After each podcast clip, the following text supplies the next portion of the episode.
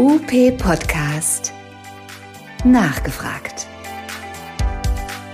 Hallo und herzlich willkommen zu einer neuen Folge von UP Podcast, deinem Podcast rund um Therapie und Praxis.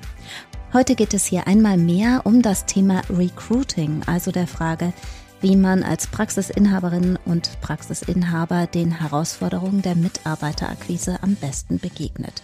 Welche Tipps es gibt, Tricks und aktuellen Ansätze. Jemand, der eine Menge Erfahrung bei dem Thema mitbringt, ist Dennis Günther.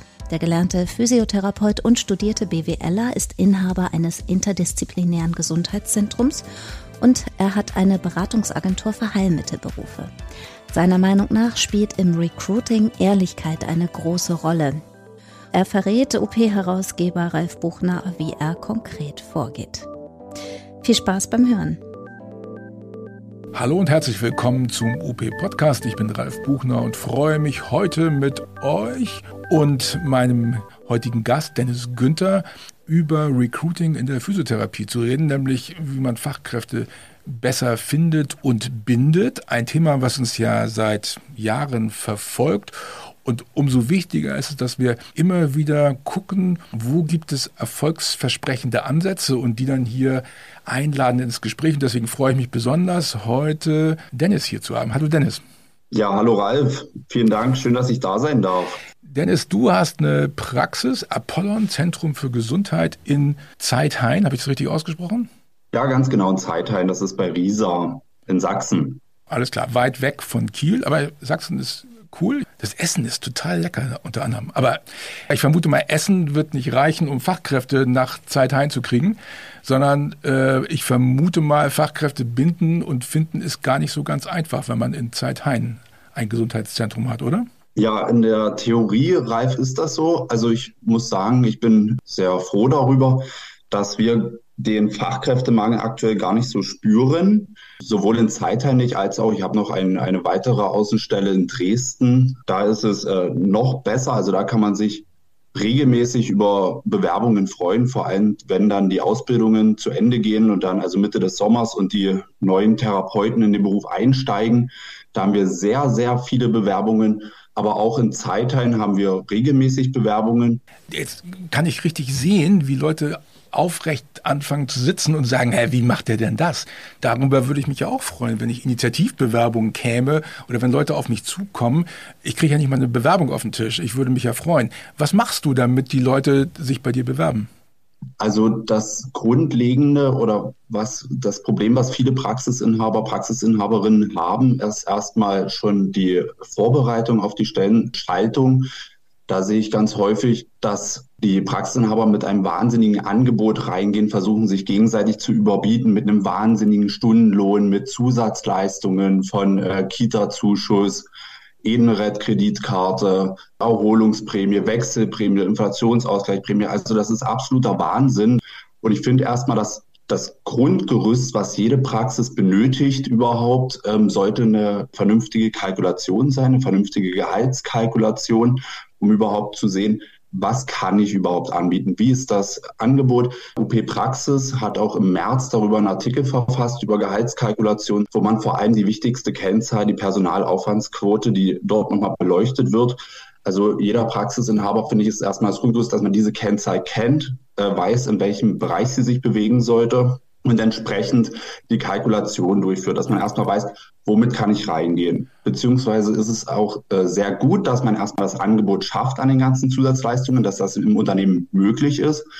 Aber ähm, noch wichtiger ist es dann im Einzelgespräch, wenn wir überspringen kurz den äh, Recruiting-Bereich, und der Bewerber kommt zum Vorstellungsgespräch, dass man dann einfach mit dem Bewerber dann zusammen den an die Hand nehmen kann, den in die Gehaltskalkulation einführen kann, wenn das Thema auf den Tisch kommt und dann einfach ihm suggeriert, äh, beibringt. Bei uns ist, wird erstmal alles ganz fair kalkuliert und dann mit dem Bewerber zusammen eine Umgebung schafft, wo er sich wohlfühlt, weil nicht jeder braucht einen Kita-Zuschuss oder möchte eine Firmenkreditkarte oder eine BAV, also betriebliche Altersvorsorge etc., sondern dass man dann mit dem Bewerber zusammen ihnen dann auch die Kennzahl beibringt, auch die Personalaufwandsquote, dass er einfach äh, das Unternehmerische dahinter versteht an der Stelle Und dann äh, sagt man so, was wünschst du dir, womit wirst du dich wohlfühlen, welche Zusatzleistungen benötigst du denn, äh, welches äh, Bruttoeinkommen, Urlaubstage etc., Phobietage, Phobie-Zuschuss und dann einfach die ganzen Sachen, die der gar nicht möchte,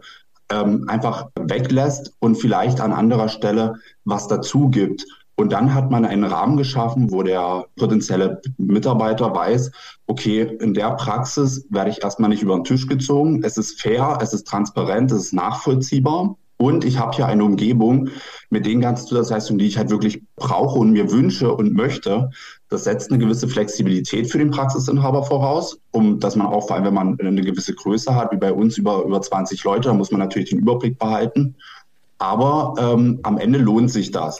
Und das führt zumindest dann nach dem Recruiting-Prozess immer zu einer sehr guten Abschlussquote. Also dass die Leute dann wirklich bei uns beschäftigt sein wollen, weil die Umgebung einfach passt und die das nachvollziehen können. Okay. Du hast vor oder hinter deiner Physiotherapieausbildung noch ein BWL-Studium gepackt mit Schwerpunkt Finanzmanagement und Online-Marketing. Vorher oder hinterher? Ja, korrekt. Ich habe ganz normal Physiotherapeut gelernt. Ich war dann ein äh, Therapiezentrum angestellt und war dann schon auch ich selbst war etwas unzufrieden mit, mit dem Beruf oder der Unternehmenskultur, welche vorhanden war und habe mich auch nicht gehört gefühlt an der Stelle und dachte einfach, das Problem wäre der Beruf Physiotherapeut. Was sich später herausstellte, dass das gar nicht das Problem ist. Und ich habe dann, wie, wie viele andere junge Leute, leider den Ausstieg aus dem Beruf gewählt, anstatt die äh, Stelle zu wechseln, habe dann BWL studiert war dann auch eine Zeit lang in, in einem anderen Unternehmen angestellt in dem Bereich BWL und bin dann aber wieder zurück in den Bereich gegangen mit dem Wissen, was ich hatte und habe dann äh, gegründet sozusagen. Genau. Mhm. Du sagst, du bist aus dem Beruf weggegangen, weil du irgendwie unzufrieden warst. Ist das ein Grundproblem, was wir haben, dass, dass wir junge Therapeutinnen und Therapeuten kriegen, die irgendwie das Gefühl haben, sie machen da was, was sinnlos ist? Leider ja. Also das ist meistens dann doch auf die äh, Geschäftsleitung zurückzuführen an der Stelle, dass man sich einfach nicht wertgeschätzt fühlt. Und wenn man sich mit der Generation Z, welche jetzt aktuell auf den Markt kommt, was für viele die wichtige Generation ist jetzt einfach, um die Praxis zum Wachsen zu bringen im, im personellen Bereich, da sieht man ganz häufig, dass die Generation Z, die hinterfragt äh, Strukturen, hinterfragt Prozesse, wo wir wieder an dem Anfangsthema sind, dass man die abholt, erklärt, es ist, äh, sie können das nachvollziehen, Transparenz, Ehrlichkeit ist denen ganz wichtig. Und die wählen lieber, also wenn man auch äh, Work-Life-Balance etc., weiß man ja mittlerweile auch, dass das der Generation aktuell sehr wichtig ist.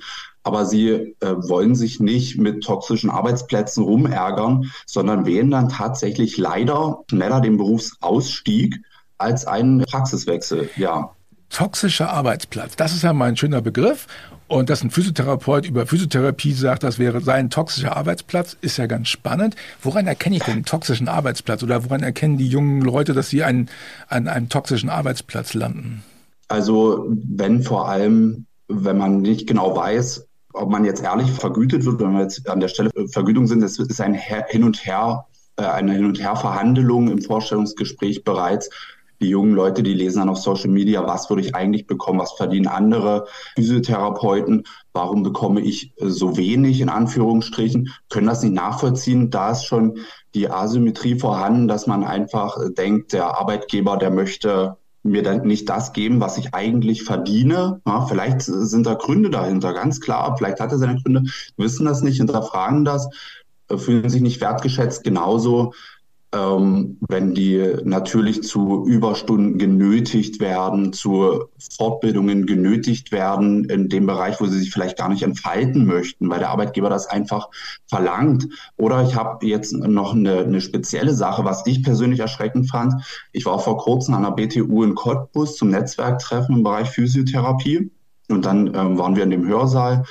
Die BTU hat gesprochen, hat den Studiengang Physiotherapie vorgestellt für die, für die Praxisanleiter. Und dann hatte der, hatte eine Praxisanleiterin eine kurze Geschichte erzählt und hat gesagt, ich hatte einen Praktikanten, drittes Lehrjahr, und die Prüfungen standen an. Und dann hat sie gesagt, da hat, hat er mich ganz ehrlich gefragt, Frau XY, darf ich denn morgen äh, oder nächste Woche einen Tag mal zu Hause bleiben zum Lernen für das, für das Studium, damit ich die Abschlussprüfung schaffe?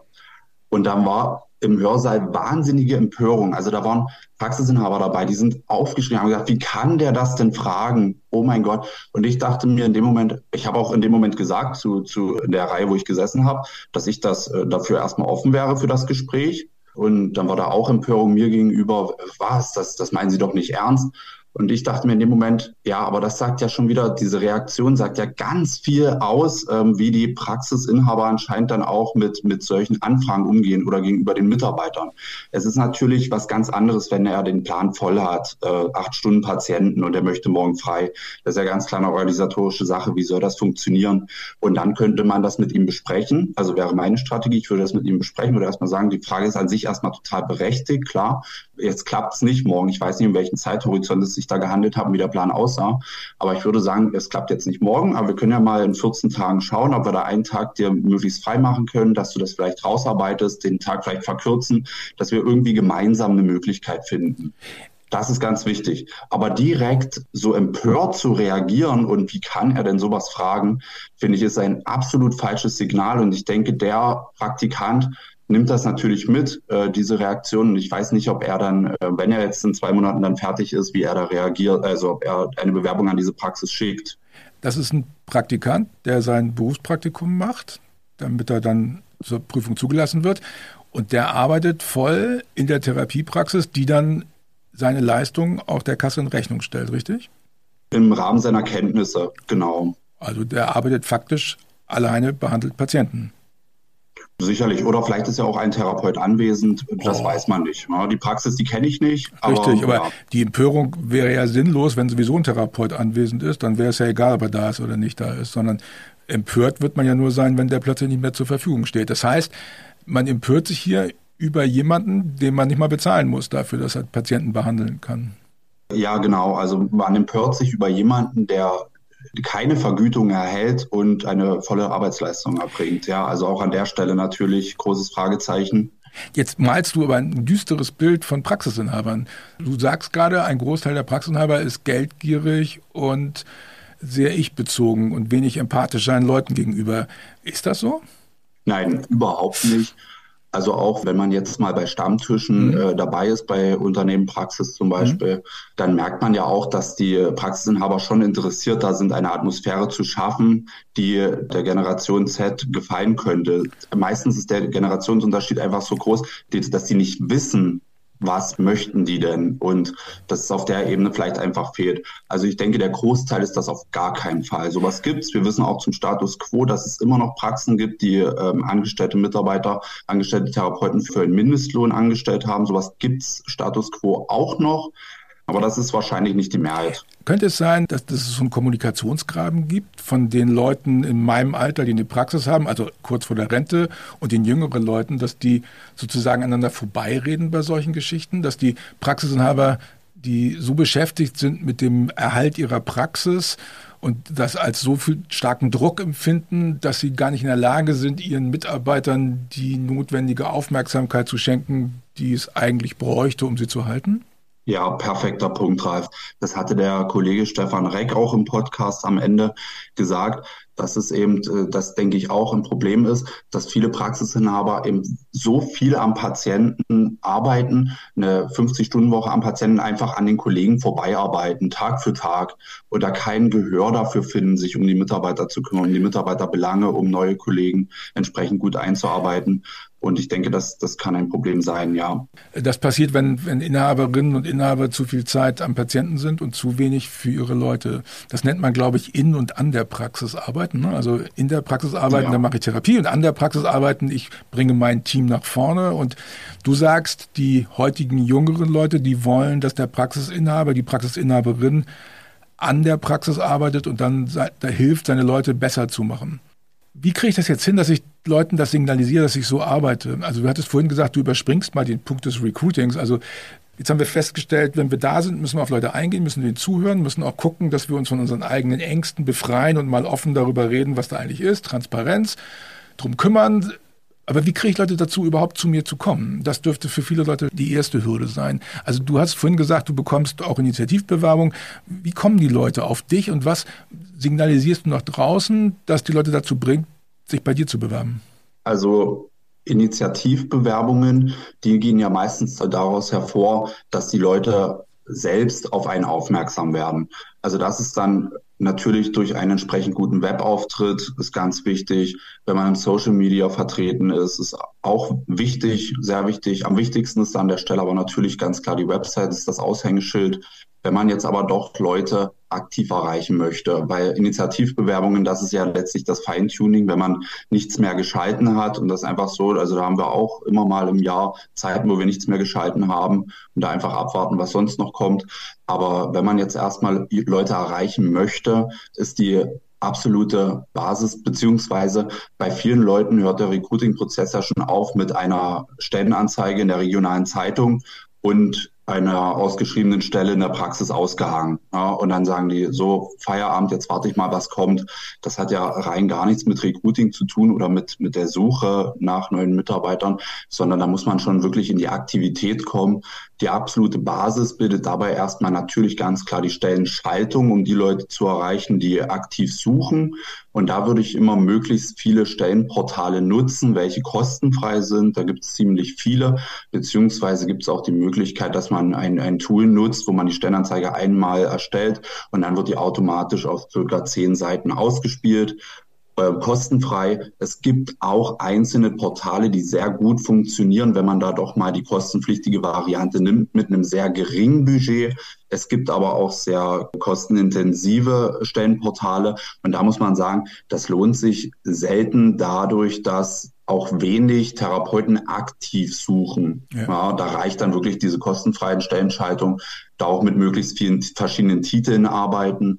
Kurzes Beispiel, ich habe eine Stellenanzeige Anzeige mal geschalten als Physiotherapeut gesucht für Praxis, meinetwegen ähm, Physiotherapeut gesucht für Gesundheitszentrum. Dann habe ich Masseur medizinischer Bademeister gesucht, geschalten, also die drei verschiedenen auf demselben Portal. Das ist aber schon zwei Jahre ungefähr her, als das der Fall war. Und dann hat sich tatsächlich der MT-Therapeut auf den äh, medizinischen Bademeisterstelle beworben und gar nicht auf die beiden anderen. Also letztlich ist es dann auch wichtig, äh, man hat äh, wenig Einfluss darauf, wann, wie das ausgespielt wird, die Stellenanzeige auf dem Portal auch, die kann äh, ziemlich weit nach hinten rutschen. An dem Tag ist es vielleicht glücklich verlaufen und die Stellenanzeige für den Masseur medizinischen Bademeister ist ganz oben gelandet und dann, dann hat das ein MT-Therapeut gebracht. Ja. Also auch an der Stelle mit mehreren Titeln arbeiten. Mhm.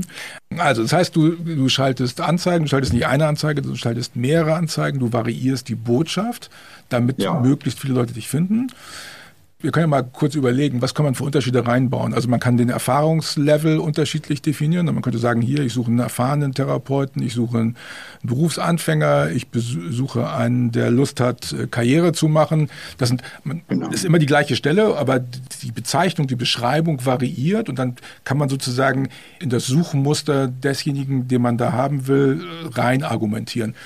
Das habe ich schon oft bei Immobilienanzeigen gesehen. Da ist das auch so. Da bietet dann einer eine tolle Flat, eine tolle Wohnung mit Aussicht an, wo dann die Aussicht das Thema ist, dann eine mit umfangreichen Räumen, äh, toll renoviert, äh, in einer tollen Lage und das sind alles verschiedene Immobilienanzeigen, die immer das gleiche abbilden. Das heißt, man versucht mit verschiedenen Anzeigen unterschiedliche Aspekte dieses Jobs in Vordergrund zu machen. Okay, da, da merkt man, dass du Online-Marketing mal gemacht hast, das ist nicht genau der Weg. Man versucht, in die Erwartungen der Suchenden reinzuarbeiten. Was machen junge Leute, wenn sie so eine Anzeige lesen? Wenn die jungen Leute so, so eine Anzeige lesen, kann auch einfach eine, eine Stellenanzeige sein, die man aus seinem Instagram-Profil gepostet hat, dann beschäftigen sie sich an der Stelle natürlich mit dem Unternehmen. Also sie klicken dann als nächstes auf die Website, schauen sich die an. Also da ist wieder ganz wichtig, das Aushängeschild, die Website, die muss super aussehen, die muss gut funktionieren. Und dann auch an der Stelle auf der Website immer sehr barrierefrei arbeiten, wenn man damit Bewerber generieren möchte. Also entweder die Stellenanzeige dann mit einem Pop-up einfügen, dass man, die Leute rufen es auf, haben dann direkt nochmal Pop-up die Stellenanzeige vor dem Gesicht oder ein Bewerbungsfunnel nennt man das, also einfach wie so eine Art Quizformular eingebaut, wo die sich mit fünf schnellen Fragen durchklicken können, ganz einfach bewerben können. Also natürlich auf ausführliche Bewerbungsunterlagen verzichten. Also das ist natürlich auch immer so eine Sache. Ich habe tatsächlich Anfang des Jahres mal aus Spaß eine Bewerbung geschrieben, für mich selbst. Einfach, ich habe mich hingesetzt und eine Bewerbung in meinen Lebenslauf aktualisiert, beziehungsweise mal, mal neu erstellt mit Layout, allem drum und dran Und ich dachte, das ist ja absoluter Wahnsinn, die, diese Barriere. Und wenn man jetzt das verlangt, die Leute dazu ähm, zu bekommen, sich da hinzusetzen und da Zeit zu investieren, um sich in der Praxis zu bewerben. Das ist einfach auch eine ganz falsche Botschaft an der Stelle. Also ganz äh, schlanke Barriere, schnelle Bewerbungen abgeschickt und, und fertig. Also auf gut Deutsch, man könnte ja sogar hingehen und sagen, hey, wir suchen tolle Therapeuten und du musst da keine super Lebensläufe schreiben können, sondern wir wollen dich eigentlich persönlich nur kennenlernen. Melde dich jetzt hier, dann machen wir einen Termin. Das wäre die ganz, ganz genau. Also andere Wege gehen, andere anders machen, als es andere machen. Ne? Und zu sagen, ja, hier, ganz man, korrekt. Ja. Ja, das ist, ist hilfreich, den Leuten entgegenkommen. Das ist das Thema. Und sich vor allen Dingen von alten Zöpfen zu verabschieden. Also Leute in meinem Alter erwarten noch einen formalen Lebenslauf und geheimsen da irgendwas rein. Inzwischen haben alle Leute gelernt, wie man Lebensläufe so schreibt, dass man daraus nichts wirklich ableiten kann. Insofern kann man das, das Instrument eigentlich auch komplett schenken. Und das, dieses Kennenlernen ist natürlich ziemlich wichtig. Und wenn man da offen ist. Ja. Richtig, das ist das A und O. Hm. Das heißt, wenn ich eine Website habe und ich suche Leute, dann muss dieses äh, Ich suche Mitarbeiter ganz prominent auch da sein, ne? Ja, ganz genau. Direkt, ganz schnell, schlank, gutes Design. Ja. ja. Also jetzt habe ich die Leute da und jetzt bewerbe ich mich bei dir. Wen treffe ich oder wie läuft das ab, wenn ich zu dir komme? Thema ja. Recruiting ja. noch, genau. Das war ja, das war, also das ist die absolute Basic, dass man startet mit diesen Stellenanzeigen und wie ich schon sagte, man erreicht die aktiv suchenden Leute. Aber wichtig ist natürlich, die Wechselwilligen zu erreichen auch. Und da ist es sehr wichtig, wenn man mit oder sehr gut, wenn man mit Social Media arbeitet, wenn man Facebook Ads, die kann man relativ günstig auch schalten. Also dass man zum Beispiel nicht nach Ausspielungen bezahlt, sondern nach Klicks bezahlt. Und dann, also wenn ich äh, die, die Anzeige erstelle, eine äh, Jobanzeige und die ausspielen lasse von Facebook auf Facebook und auf Instagram mit einem schönen äh, äh, Bild, einem schönen Creative, sagt man, was man auch kostenfrei sehr gut erstellen kann heutzutage im Internet mit verschiedenen Tools als Vorlage, dann ähm, kostet mich das pro Klick, wenn die gut eingestellt ist, gut programmiert 35 Cent pro Klick. Wenn man das noch so einstellt und, und Facebook lernt ja auch, dass das nur Therapeuten ausgespielt bekommen in meiner Region, dann klicken natürlich nur die Leute drauf, die sich dafür interessieren. Das kostet mich 35 Cent. Dann muss ich die einfach noch ganz schnell auf der Seite, wo sie weitergeleitet werden, ganz schnell durch den Bewerbungsprozess führen, dass das wieder ganz schnell abgeschickt ist. Dann haben die sich beworben und dann sind die da. Und dann hat mich das sehr wenig Budget gekostet. Also das kann man sehr schlank einstellen heutzutage, sehr gut ausspielen lassen, sehr genau. Und darüber haben wir auch immer, wenn, wenn wir wirklich dringend jemanden brauchten, also aktuell habe ich das auch nicht geschalten, weil das aktuell nicht der Fall ist. Wir sind voll. Die Initiativbewerbung diese Woche hat mich sehr gefreut trotzdem dann äh, klappt das super. Also muss ich an der Stelle sagen, wenn man da einfach passiv ähm, suchen, also nicht suchenden, aber wechselwilligen Therapeuten erreicht, das klappt äh, prima. Also einfach mal für vier bis sechs Wochen, das reicht in der Regel schon, um wirklich Bewerbungen zu generieren, auch im ländlichen Ra Raum von Zeitteilen. Jetzt ist es natürlich so, dass jetzt einige da sitzen und sagen, ey, der Dennis hat doch nicht alle Tassen im Schrank. Ich, der glaubt doch nicht ernsthaft, dass ich weiß, wie ich bei Facebook äh, Click-Ads produziere. Wo kriege ich Hilfestellung, sowas zu machen? Ja, man muss an der Stelle sagen, es gibt ja mittlerweile sehr viele Firmen, die einen da unterstützen. Aber da, da wissen wir beide wahrscheinlich, Ralf, haben da schon viel von den Firmen gehört. Ich selbst muss sagen, ich nehme mir oft die Zeit, um mit diesen Leuten von dieser Firma zu sprechen, weil ich bekomme auch die Anrufe. Aber ich kann auf einer ganz anderen Ebene mit denen kommunizieren. Und natürlich schließe ich persönlich das nie in Vertrag mit denen ab. Aber ich frage, ich, mich interessiert natürlich trotzdem, was sind die ihre Strategie? Wie targetieren die? Also wie stellen die das entsprechend ein? Und äh, wie würden die das denn umsetzen? Der Preis ist in der Regel viel zu hoch, Ralf. Leider, also ja, leider. Also manche würden wahrscheinlich ihre Arbeit gut erledigen, aber ähm, da muss man tatsächlich wirklich etwas suchen, sich vielleicht mit den Firmen äh, beschäftigen, welche sowas anbieten, mehrere Gespräche wahrnehmen, das raubt leider Zeit. Oder das Beste, was ich immer finde, Ralf, ist natürlich in eine Weiterbildung zu investieren.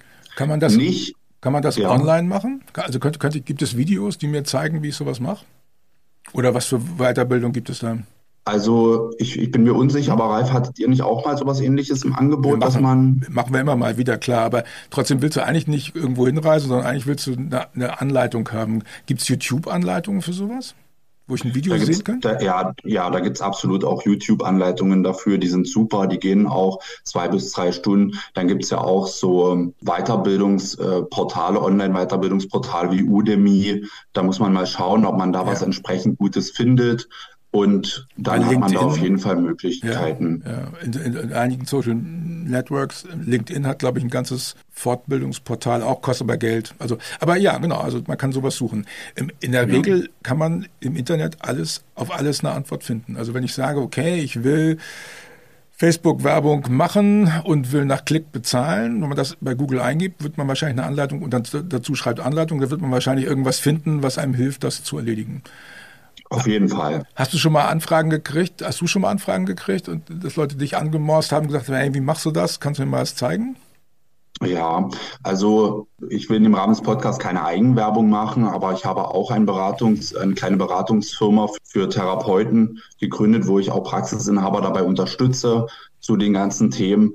Und ich bekomme auch äh, regelmäßig Anfragen diesbezüglich mhm. und gehe das mit denen zusammen an. Ja? Okay. Und das ist die Kommunikation ist eine sehr schöne, wenn man einfach auch von Therapeut zu Therapeuten, es gibt viele Randbereichsthemen, die man dann einfach noch zusammen behandeln kann. Und ja, natürlich ähm, ganz klar. Also das ist, das ist, glaube ich, ein Thema.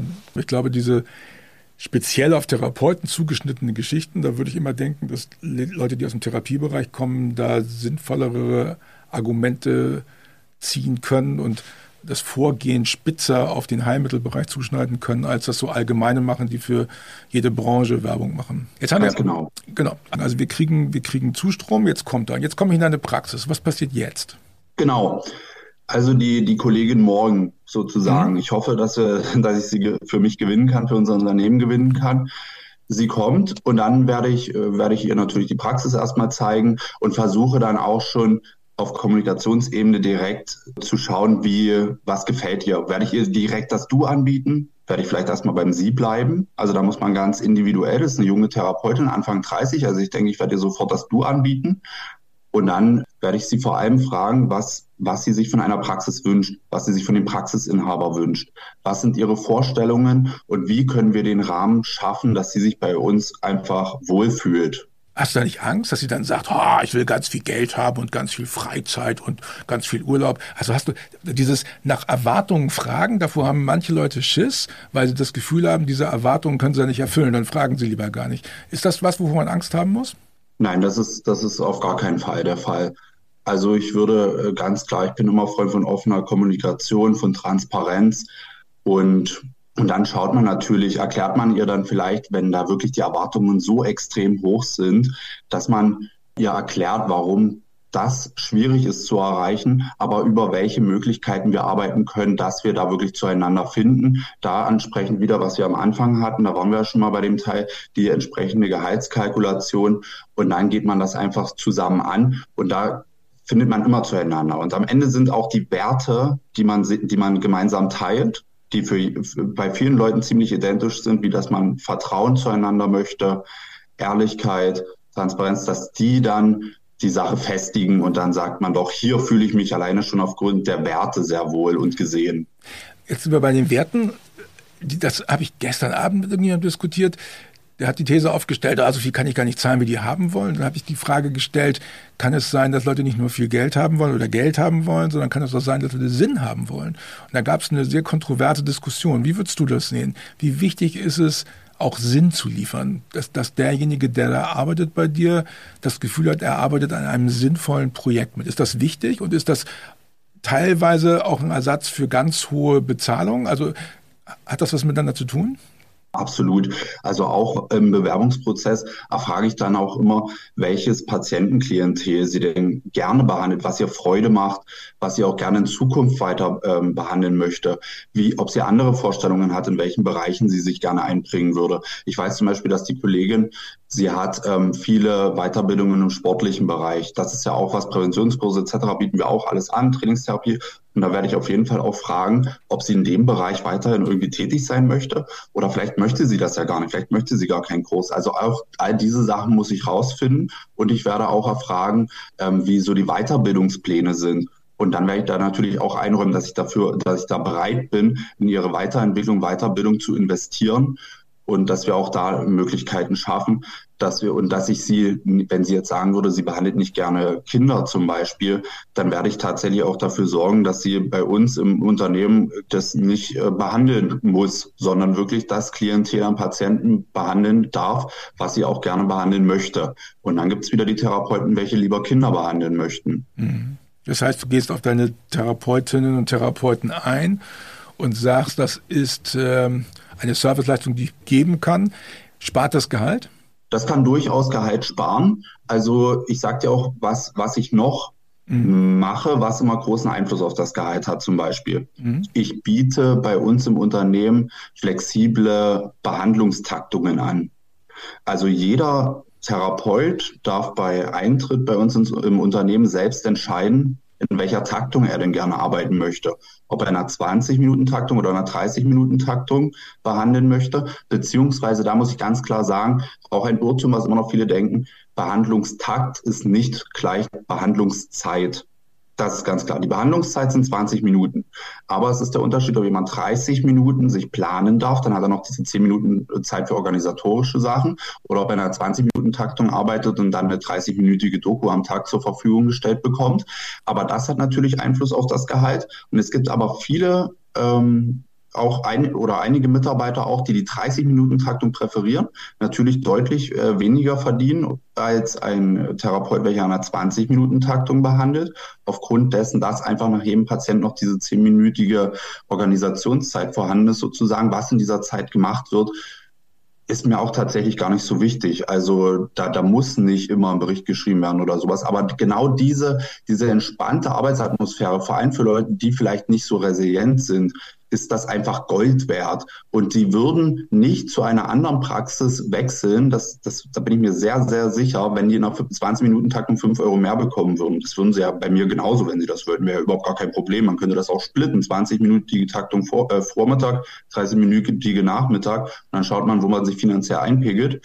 Und ähm, die präferieren das und sind dann mit ihrem Gehalt komplett zufrieden und haben einfach genießen diese entspannte Arbeitsatmosphäre haben die keinen Streit untereinander, dass der eine sagt, hey, ich verdiene mal viel mehr als du? Es gibt, führt das zu Stress? Nee, überhaupt nicht. Auch an der Stelle wieder diese Transparenz, was die Gehaltskalkulation angeht. Jeder kann es nachvollziehen und jeder kann auch, äh, weiß auch, welche Parameter dafür verantwortlich sind und wissen genau, dass sie äh, entsprechend, wenn sie was umstellen würden, ändern würden, genauso viel verdienen würden wie der äh, Kollege. Und wenn Sie dafür bereit sind, bin ich auch immer bereit, daran zu arbeiten. Und dann finden wir da auf jeden Fall gemeinsame Wege. Und am Ende ist dann wieder für mich die Personalaufwandsquote, diese Kennzahl ausschlaggebend, dass ich einfach weiß, jeder wird auf seiner Ebene fair äh, vergütet und da gibt es keine Unterschiede, auch wenn jemand anderes äh, zwei Euro die Stunde mehr verdient bei gleicher Qualifikation. Am Ende sind die Ausgaben für mich äh, genau exakt gleich bei beiden Therapeuten, welche da gegenübergestellt sind. Mhm, in Relation zum Umsatz, ja. Ja. Okay, was machst du noch? was, was mache ich noch? Halt? Natürlich biete ich diese ganze Palette an Zusatzleistungen an. Ja. Das ist ganz klar. Und, Aber wenn ich es ähm, richtig verstanden habe, schüttest du die nicht über deinen Leuten aus, sondern du bietest sie an, dass man das selektiv auswählen kann. Ne? Also man muss, nicht, genau. man muss die Leute nicht erschlagen mit Zusatzangeboten aus lauter Angst, dass sie weglaufen können, sondern es geht auch bei Zusatzangeboten darum, ihnen das zu geben, was sie brauchen. Ja, da hast du vollkommen recht. Ich biete an, das ist unserer, unserer Unternehmensgröße geschuldet, dass, dass wir die Möglichkeit haben. Ich denke, das ist bei kleineren Praxen etwas schwieriger. Ich frage, also natürlich eine vier, vier Tage Woche biete ich an, also ganz klar. Also das, das kann man auch in einer kleineren Praxis umsetzen, überhaupt gar kein Problem. Und was ich aber auch anbiete, ist, dass keine Spätdienst gemacht werden muss, wenn, wenn das absolut nicht möglich ist oder nicht gewollt wird aufgrund von familiären Umständen etc. Natürlich sage ich, es wäre schön, kriegen wir das zusammen hin. Dann sagen die meisten schon überhaupt gar kein Problem, den, die ein, zwei Tage in der Woche. Wenn es aber aus familiären Situationen heraus nicht möglich ist, dann müssen die das auch nicht. Aber das ist auch dem geschuldet, dass wir auch Therapeuten haben, die nur Spätschicht zum Beispiel gehen und gehen mhm. möchten. Mhm. Das kann ich mir schon vorstellen, wenn man drei Therapeuten hat und alle drei möchten keine Spätschicht, dann hätte man die Nachmittagstermine nie abgedeckt. Das kann schwierig werden. Ja. Finde ich spannend. Also das habe ich noch nie gehört, dass Leute sich aussuchen können, welchen Zeittakt sie arbeiten wollen. Das ist sicherlich eine sehr spannende Geschichte. Dennis, vielen Dank, dass du uns Einblick gewährt hast in deine Form des Recruitings und dein, deine Form, Mitarbeiter zu binden. Das hat bestimmt dem einen oder anderen äh, Anreize so oder so gegeben. Ich glaube, ich hätte Lust für dich zu arbeiten, weil ich das Gefühl hatte, du nimmst mich ernst und versuchst dich auf meine Bedürfnisse einzustellen. Ich bin aber kein Therapeut, insofern bin ich da jetzt äh, draußen ah, an der Stelle. Ja, ich hätte dich gerne genommen. Ja, ich finde auch, wie gesagt, Sachsen ist ja auch klasse. Okay, aber in einem anderen Leben treffen wir uns vielleicht mal anderen Gelegenheit. Vielen Dank an alle, die zuhören. Ich hoffe, dass wir ein paar Ideen liefern konnten, die man vielleicht auch in anderen Praxen umsetzen kann. Vielen Dank. Zu dir, Dennis. Vielen Dank, Ralf. Hat sehr viel Spaß gemacht. Danke, dass ich da sein durfte. Super. Das war OP Podcast, der Podcast rund um Therapie und Praxis.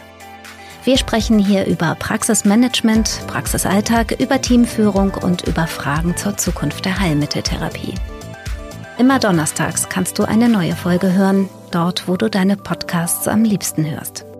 Folg uns und teil uns auf Instagram oder Facebook und hinterlasse uns deinen Kommentar und deine Bewertung.